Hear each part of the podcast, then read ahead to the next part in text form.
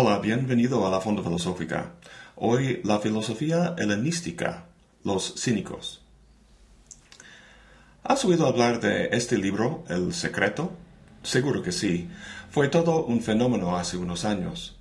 Es un libro de superación personal que, como todos de su clase, promete dinero, éxito, poder y felicidad.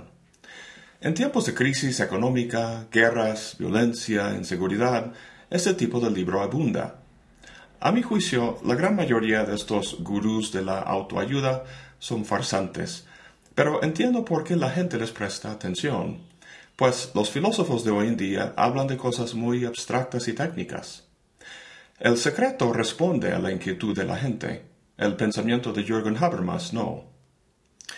Pero hubo un tiempo en Occidente cuando la filosofía y la autoayuda, por así decirlo, coincidían.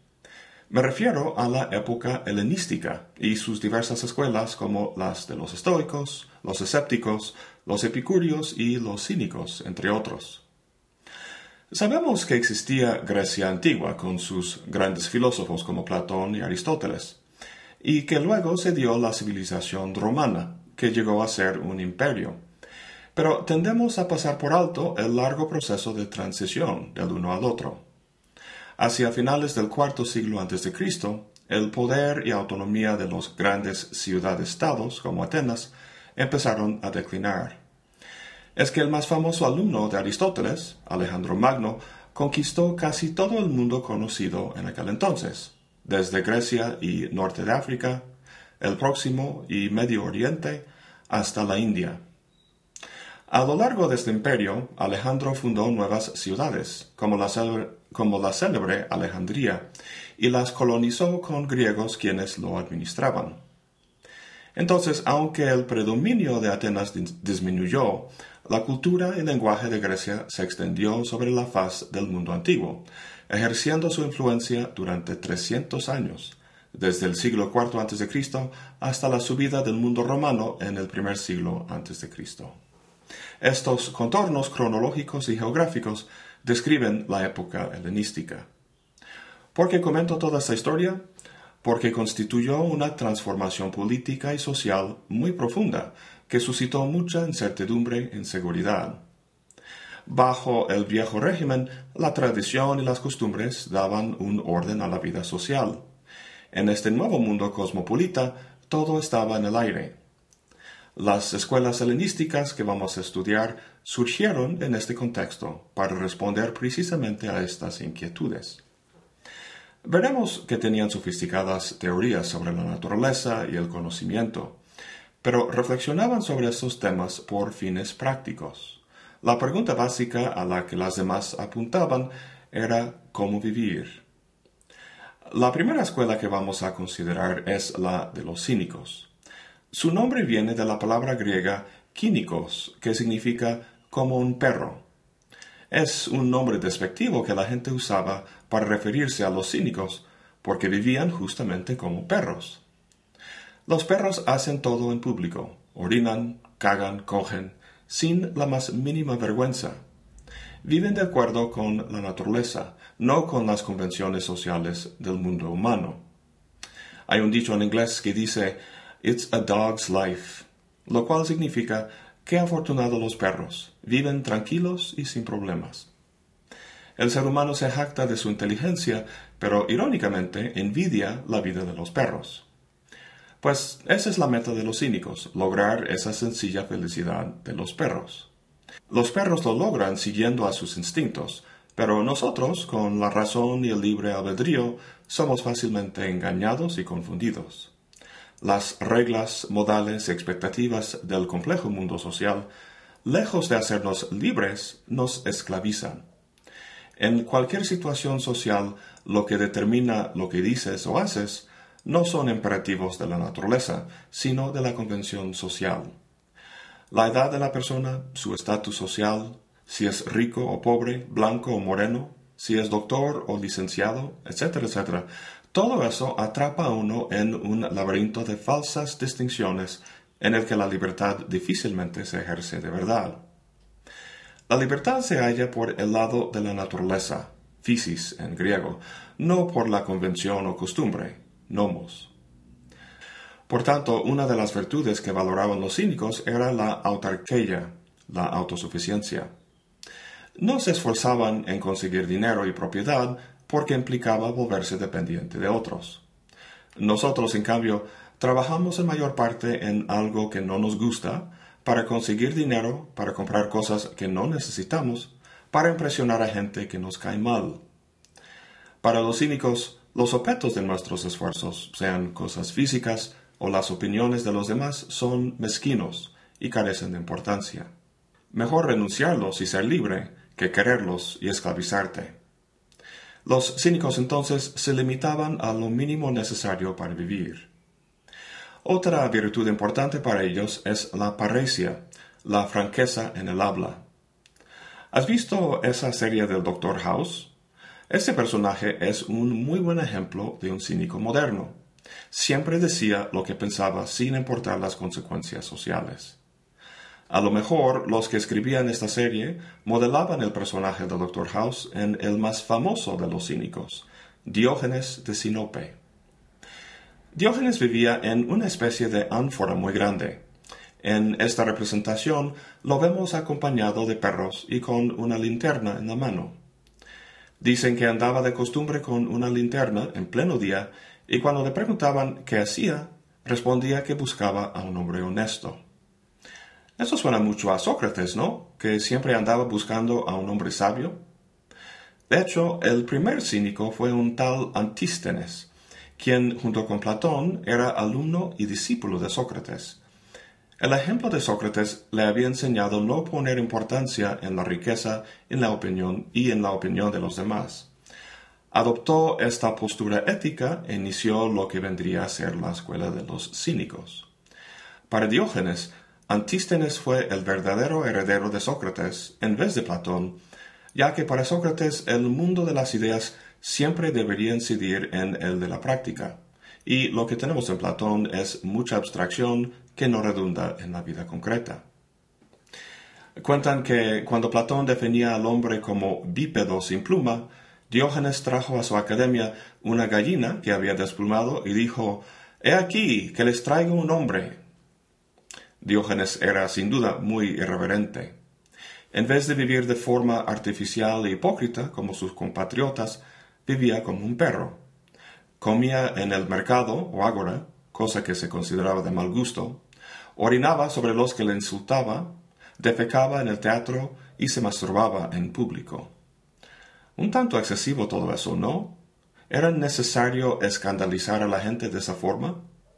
Si tanto le molestaba la vanidad y falsedad de los atenienses, ¿por qué no vivía solo, como un ermitaño? Pues al igual que un atleta tiene que mantener su cuerpo en condiciones, por lo cual lo ejerce constantemente, el cínico tiene que hacer lo mismo con su alma. Para mantener su independencia, tenía que probar su ecuanimidad ante los comentarios despectivos de los demás. Este tipo de ejercicio, tanto para el cuerpo como para el alma, se llama ascesis. Imagínate que andas en el autobús y llegando a la siguiente parada, te paras y anuncias en voz alta el nombre de la parada, como si fueras el conductor.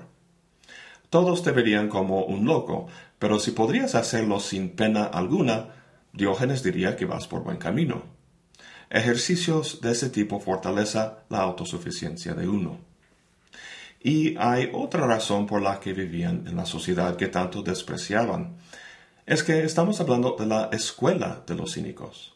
Los miembros de esa escuela eran maestros, cuyos alumnos eran los atenienses, y cuyas aulas eran las calles y el ágora. No enseñaban teoría en una academia, como la de Platón, sino enseñaban por ejemplo, de forma práctica. Tenían que ofender las sensibilidades de los atenienses para realmente enseñarles la libertad y autosuficiencia. ¿De qué les hubiera servido meras definiciones? Todo lo que hemos visto hasta ahora sobre el carácter de Diógenes se concreta en la anécdota más célebre sobre él.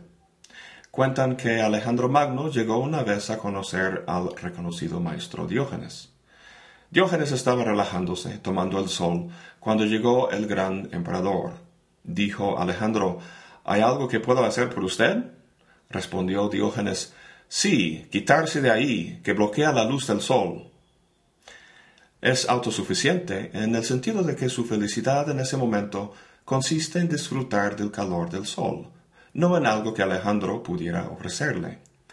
Y aunque se dirige al hombre más poderoso del mundo, habla, como siempre, con toda franqueza, sin importar las consecuencias. ¿Cuál podría ser la consecuencia más grave? Pues que Alejandro lo matara ahí mismo.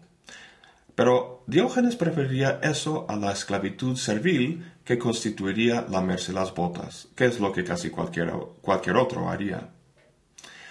Entonces, Diógenes vive en la sociedad, pero no forma parte de ella. En el mundo antiguo, ser ateniense era un gran privilegio.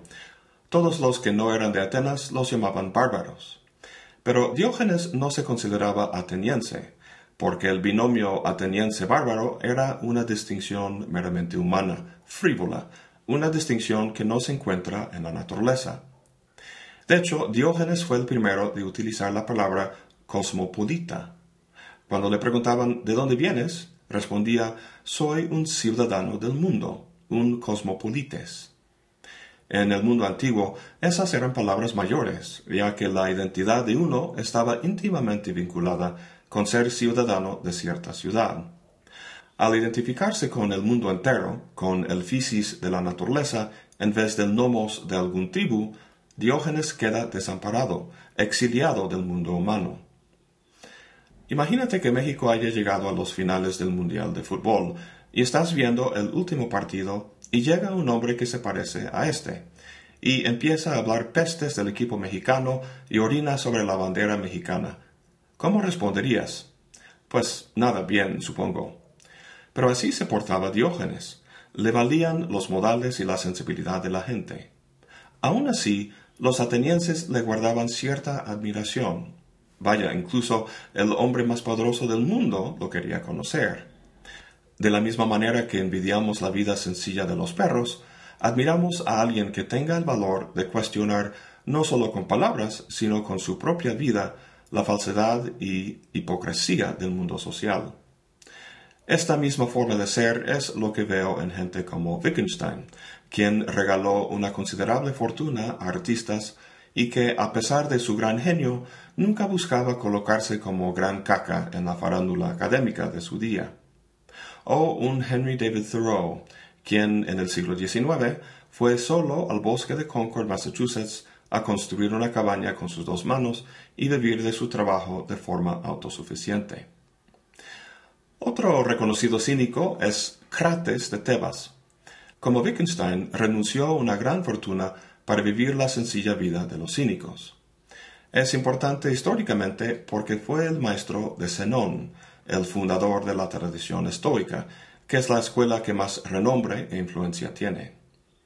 Veremos en esa tradición un fuerte reflejo de los valores de los cínicos, el vivir de acuerdo con la naturaleza, el ejercicio práctico de esos valores, el entender la felicidad o bienestar como función de la virtud de uno y una indiferencia con respecto a las mezquinidades del mundo social.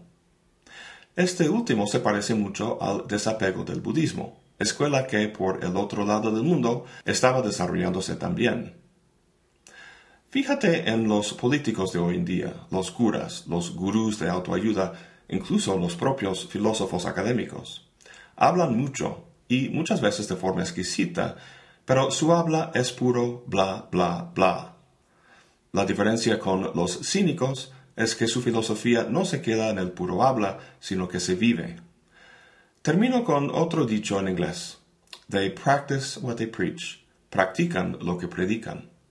Como mínimo, la coherencia entre los dos ya es mucha ganancia. Bueno, eso es todo por hoy. Muchas gracias por acompañarme. Hasta la próxima y buen provecho.